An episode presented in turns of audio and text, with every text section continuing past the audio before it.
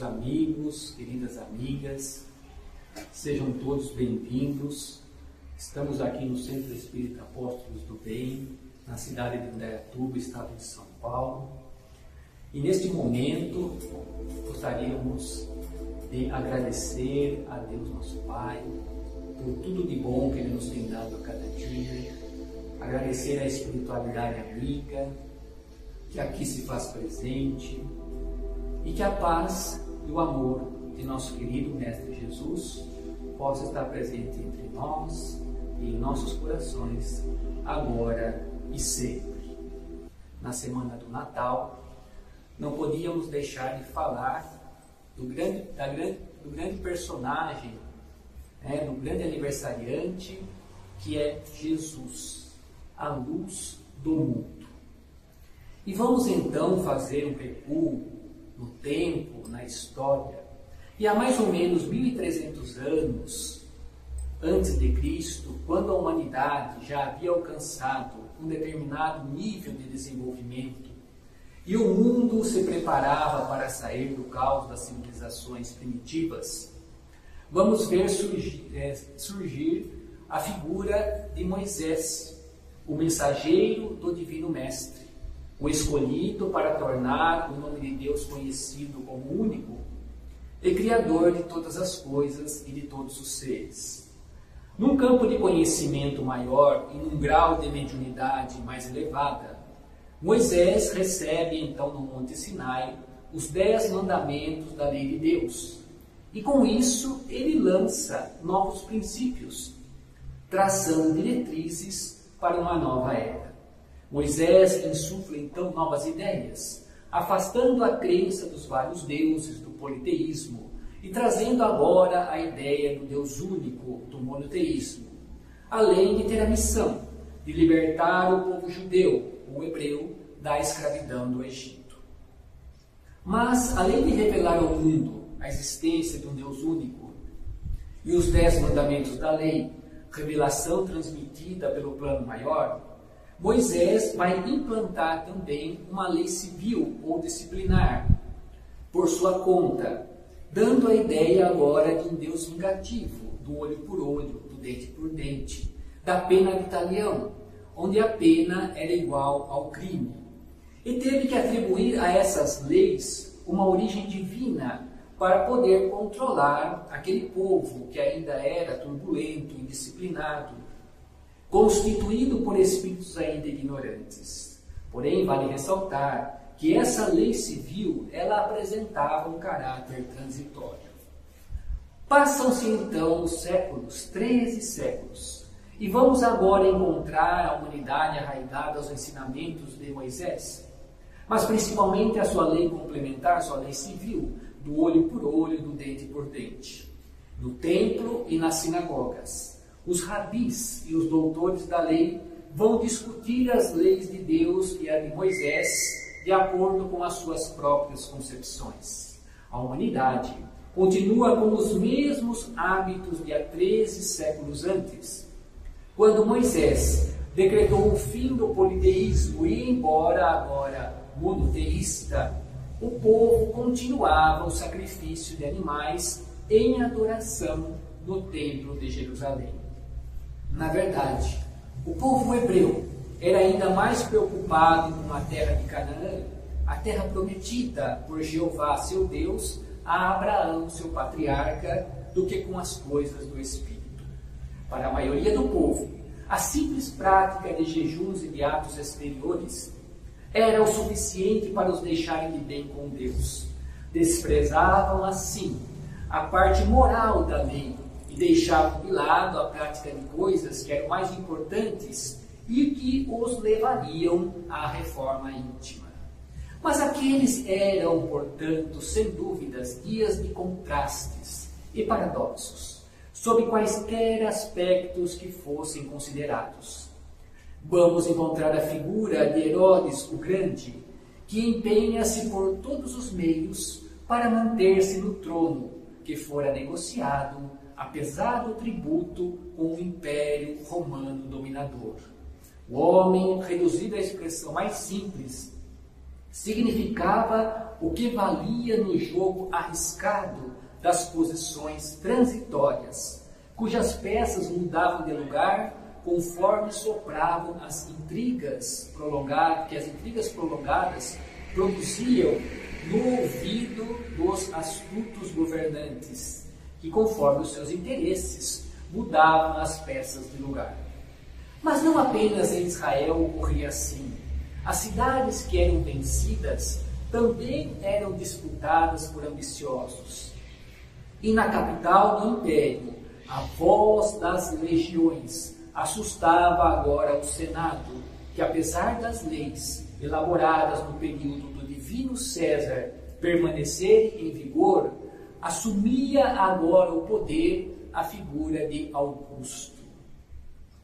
Os judeus aguardavam então a vinda do Messias, como sendo o povo predileto. E esperavam desse Messias não apenas um homem, mas um ser detentor de poderes, que iria impor-se e comandar todas as nações.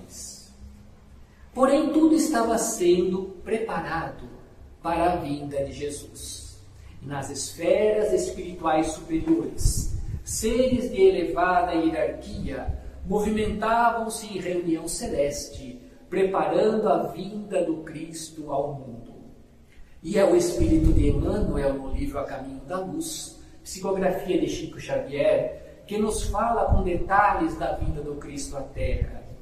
E ele nos diz que na direção de todos os fenômenos do nosso sistema existe uma comunidade de espíritos puros e eleitos pelo Senhor Supremo do Universo, em cujas mãos se conservam as rédeas diretoras da vida de todas as coletividades planetárias. E essa comunidade de seres puros e perfeitos, da qual Jesus é um dos membros divinos, já se reuniu nas proximidades da Terra para a solução, organização e direção do planeta, ele nos fala no livro, por duas vezes no curso dos milênios. Porém, no capítulo 24, que fala a respeito do Espiritismo e das grandes transições, Emmanuel salienta que esses mensageiros eles estavam preparando uma terceira reunião para decidir novamente sobre os destinos do nosso planeta. E segundo nos revela Chico Xavier, essa terceira reunião já aconteceu quando da chegada do homem à Lua, em julho de 1969. Então, a primeira vez que esses mensageiros divinos se reuniram foi quando o orbe terrestre se desprendia da nebulosa solar, iniciando a formação do nosso planeta. A segunda, quando se decidia da vinda de Jesus à face da terra, trazendo à família humana a lição imortal do seu evangelho de amor. E a terceira, então, foi quando da chegada do homem à lua, aonde eles se reuniram para traçar novas diretrizes para o mundo agora de transição, de provas e expiações para a regeneração.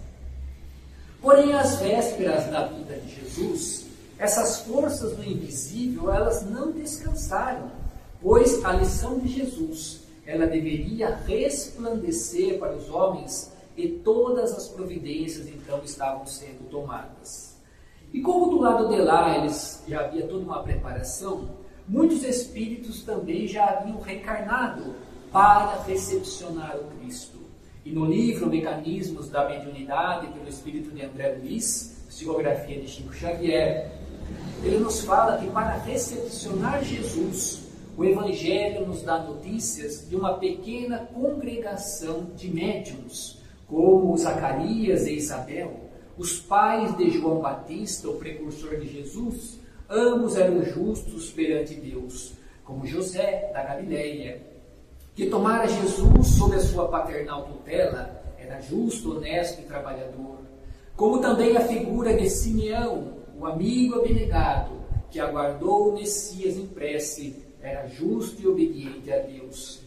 Como também a figura de Ana, a viúva, que por muito tempo esperou em oração no templo de Jerusalém, vivia servindo a Deus. Mas nós não podemos deixar de ressaltar a figura de Maria, a jovem pura de Nazaré. E para nós espíritas, Maria é reconhecida como um espírito de alta evolução, tendo merecido por isso ser a mãe de Jesus, o grande mestre, que veio à Terra para ensinar e exemplificar o caminho que nos aproxima do nosso Pai Celestial. E Maria, então, nos informa os benfeitores, pela sua condição evolutiva, ela continua amparando socorrendo seus irmãos em humanidade, principalmente os suicidas, como nós vamos encontrar no livro Memórias de um Suicida, de Ivone do Amaral Pereira, pelo Espírito de Camilo. Nós espíritas também, com relação, fazendo um parênteses aí, com relação a Maria, não adotamos a ideia de uma concepção virginal. Porque essas primeiras ideias da concepção virginal, é, por obra do Espírito Santo, somente surgiram no ano de 1125 entre os cônegos de Lyon, hoje Lyon, e a figura de São Bernardo as combateu. E bem mais tarde, no ano de 1830, é que vai aparecer o dogma da Imaculada Conceição, que seria então definido pelo Papa Pio IX em 1864. Porém, o que vai acontecer? Nós sabemos que o anjo, é um espírito, um benfeitor amigo, ele vem anunciar a Maria que ela iria ser a mãe do Messias, pelo qual o povo israelita estava aguardando. Por ocasião então desse anúncio, Maria ainda era virgem, mas já havia toda uma programação espiritual de que Jesus encarnaria através dela. E a concepção do corpo, então, em que ele iria encarnar, se processaria de forma natural depois desse anúncio do anjo. E isso vem conforme ao que Allan Kardec nos fala no livro A Gênese, no capítulo 15, item 65, examinando a natureza de Jesus, Kardec esclarece que desde o momento da concepção até o nascimento, tudo se passa pelo que respeita a sua mãe, como nas condições ordinárias da vida. Porém, os historiadores, eles se espantam ao observarem os profundos contrastes do glorioso reinado de Augusto. É que eles não perceberam, diz o espírito de Humberto de Campos no livro Boa Nova, psicografia de Chico Xavier, que na chamada época de Augusto, século do Evangelho da Boa Nova, a esfera luminosa do Cristo se aproximava da terra numa vibração de amor e de beleza.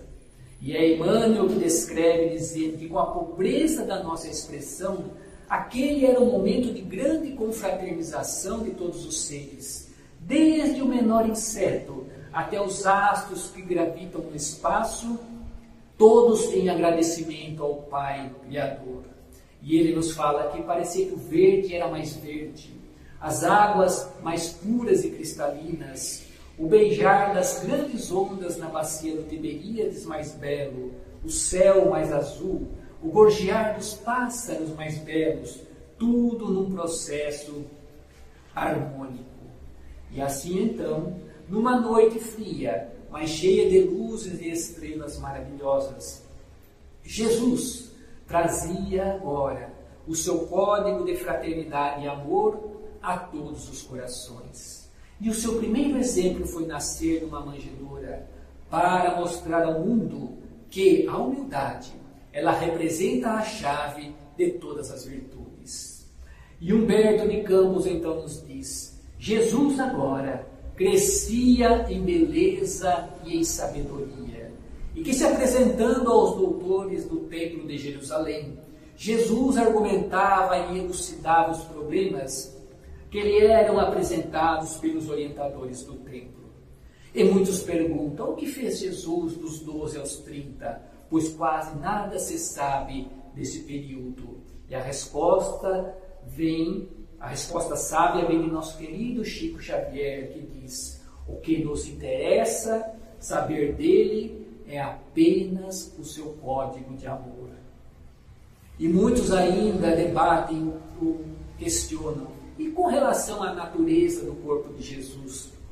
Pergunta feita também a nosso querido Chico Xavier sobre o que os Espíritos diziam a respeito, e ele responde: Jesus é como o sol num dia de céu azul, e nós somos apenas palitos de fósforos acesos à luz do meio-dia. O que é importante saber e discutir é sobre os seus ensinamentos e também sobre a sua vivência gloriosa.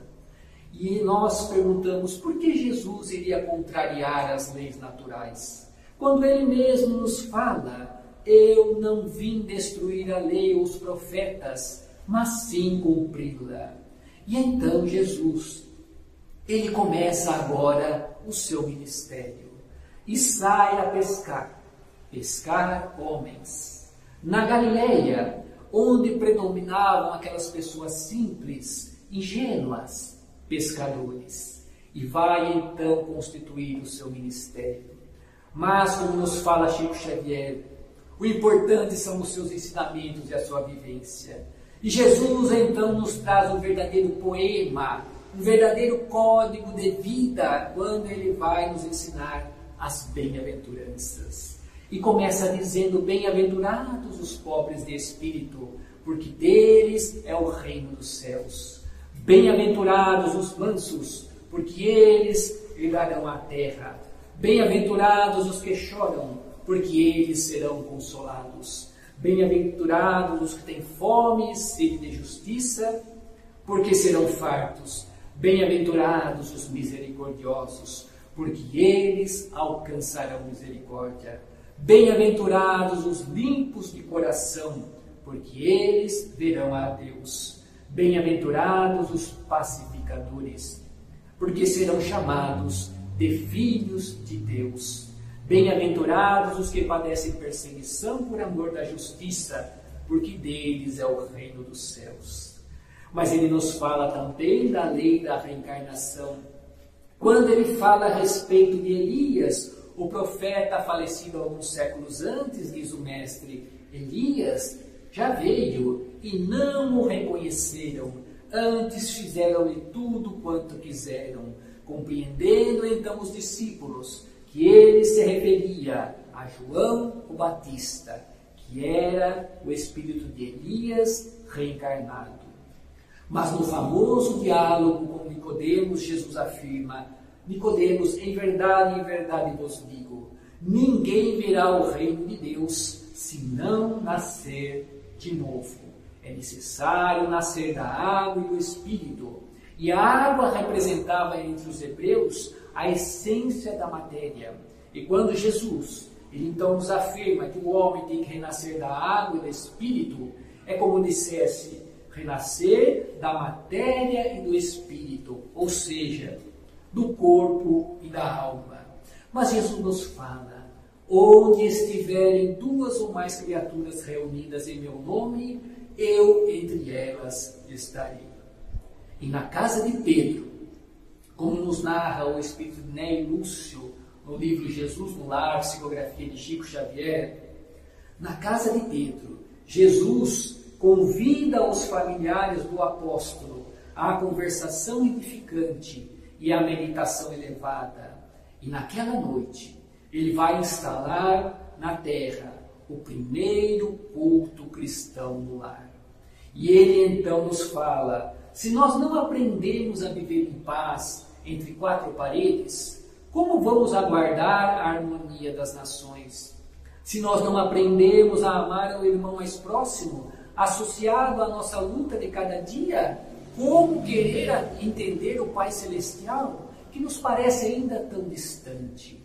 Mas ele nos fala da grande lei do amor, das leis morais, que devem guiar as criaturas nas realizações do bem.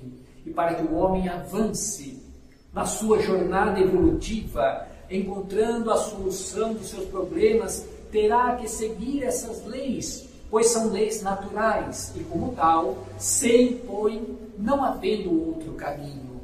O desvio do caminho do bem nos levará fatalmente às dores e aos sofrimentos. Mas falou do novo mandamento, fazer aos outros o que quereríamos que os outros nos fizessem. E quando o fariseu, perguntando a ele, tentando, pergunta: Mestre, qual é o maior mandamento da lei?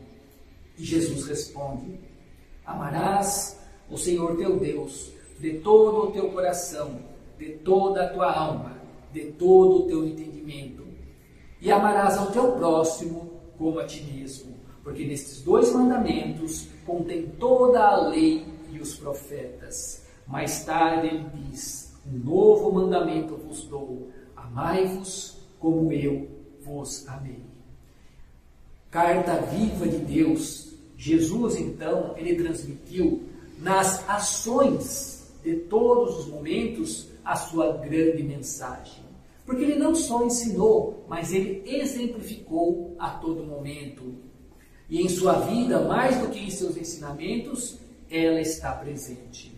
Quando ele estende as mãos a infelizes leprosos que lhe imploram compaixão, restituindo-lhes então a saúde.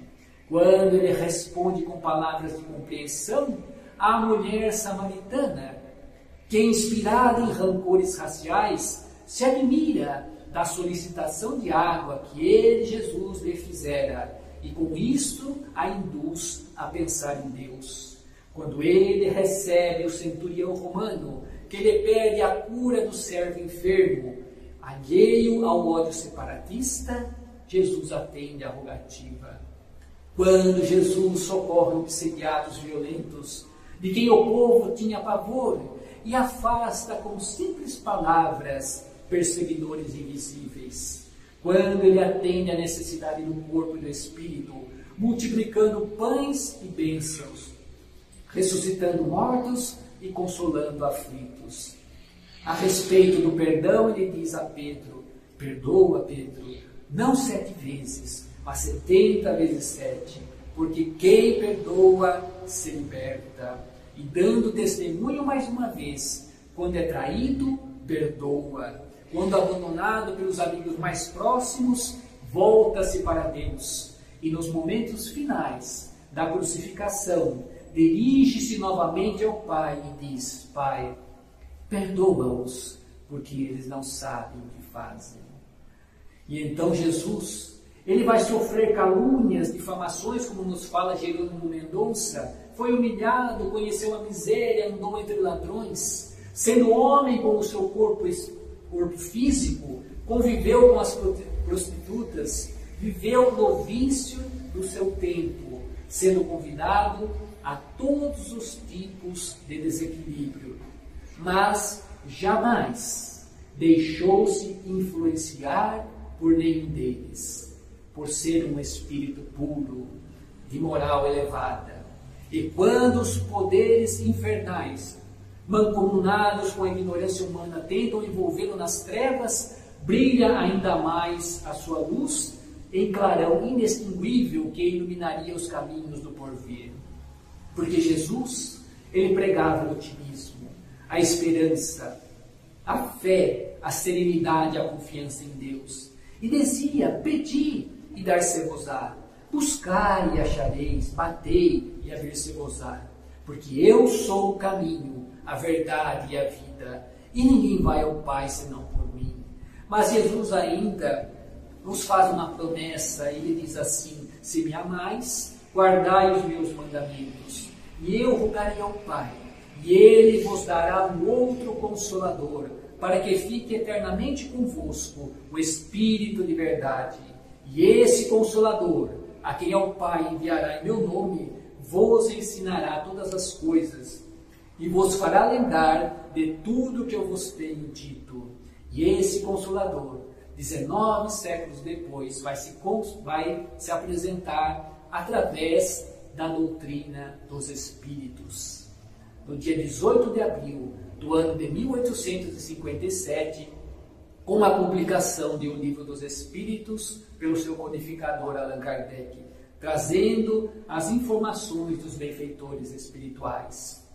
Mas Jesus, após a crucificação, diante dos discípulos perplexos e envergonhados, na sua ressurreição gloriosa, apresenta-se agora para eles, não mais no seu corpo físico, mas como o seu corpo espiritual, como o seu perispírito. E materializando-se então, apresenta-se para ele e ignora totalmente o que havia acontecido no passado, pensando apenas no futuro, desejando-lhes paz, convoca-os novamente ao serviço. E em Jerusalém, então, depois nós vamos encontrar a casa do caminho, e nela os homens do caminho, nas figuras de Pedro, de João, de Filipe, de Tiago, as figuras de Estevão, o mártir do cristianismo, a pregar e a exemplificar os ensinamentos de Jesus em toda a sua pureza, e a figura de Saulo de Tarso, o orgulhoso e inflexível doutor da lei, que no caminho de Damasco, o jovem Saulo de Tarso sente-se envolvido por luzes diferentes da tonalidade solar, como narra-nos o espírito de Emmanuel no livro Paulo e Estevão. Considera-se presa de inesperada vertigem, pede socorro, mas a confusão dos sentidos detira a noção do equilíbrio e ele tomba então no animal. A visão, no entanto, parece dilatar-se ao infinito. Outra luz lhe banha os olhos deslumbrados. E no caminho que a atmosfera rasgada lhe desvenda, ele vê agora surgir a figura de um homem de majestática beleza, dando-lhe a impressão de que ele descia do céu ao seu encontro. A sua túnica era feita de pontos luminosos. Os cabelos tocavam aos ombros a moda nazarena. Os olhos magnéticos, emanados de simpatia e amor, iluminando a fisionomia grave interna, onde pairava uma divina tristeza. E então o doutor de Tarso contemplava com espanto profundo, e foi quando, numa inflexão de voz inesquecível, o desconhecido se fez ouvir: Saulo, Saulo, por que me persegues? E o coração de Saulo então estava agora inundado de emoções desconhecidas que precipitavam. E Saulo então interroga em voz trêmula e receosa: Mas quem sois vós, Senhor? E ao meu lado de uma luz balsâmica, e num tom de inconcebível doçura, o Senhor responde: eu sou Jesus. E então o orgulhoso e inflexível doutor da lei curva-se para o solo em pranto convulsivo e a partir daí transforma-se num dos maiores apóstolos do Cristo, que de cidade em cidade, de igreja em igreja, o convertido de Damasco, com seu enorme prestígio, fala do Mestre, inflamando agora corações. E assim então Jesus, através dos séculos, veio nos chamando a servir. Há dois mil anos, quantos já o seguiram? Mas ele veio nos convocando para servir com ele. E é o Espírito de Emmanuel, no livro Na Era do Espírito, de Chico Xavier, por Espíritos Diversos, que ele nos traz uma mensagem a respeito disso, que se chama Chamados a Servir chamados para servir, ele nos diz: quanto de nós temos alegado até agora insuficiência, falha, defeito ou incapacidade, tentando justificar a própria omissão? Curioso pensar, porém, ele nos fala que o Evangelho do Senhor não nos convida para exercermos o ministério dos anjos, e sim nos solicita engajamento para desempenharmos o papel de servidores. Então, chamados para servir. Se escutastes semelhante convite, não alegues inutilidade ou imperfeição para cobrir, ele nos fala, a própria fuga. O Senhor, ele nos conhece claramente a condição de espíritos ainda incompletos. Mas se nós nos dispusermos a lhe ouvir a palavra, disciplinando-nos para o valor da utilidade, estaremos logo no clima do progresso, em plenitude de melhoria e de elevação. Então, companheiros, que neste Natal, quando Jesus bater à nossa porta, possamos abri-la e possamos aceitar o seu convite de servirmos com Ele. Desejamos a todos um Natal de muita luz, de muita paz e saúde com Jesus. Que assim seja.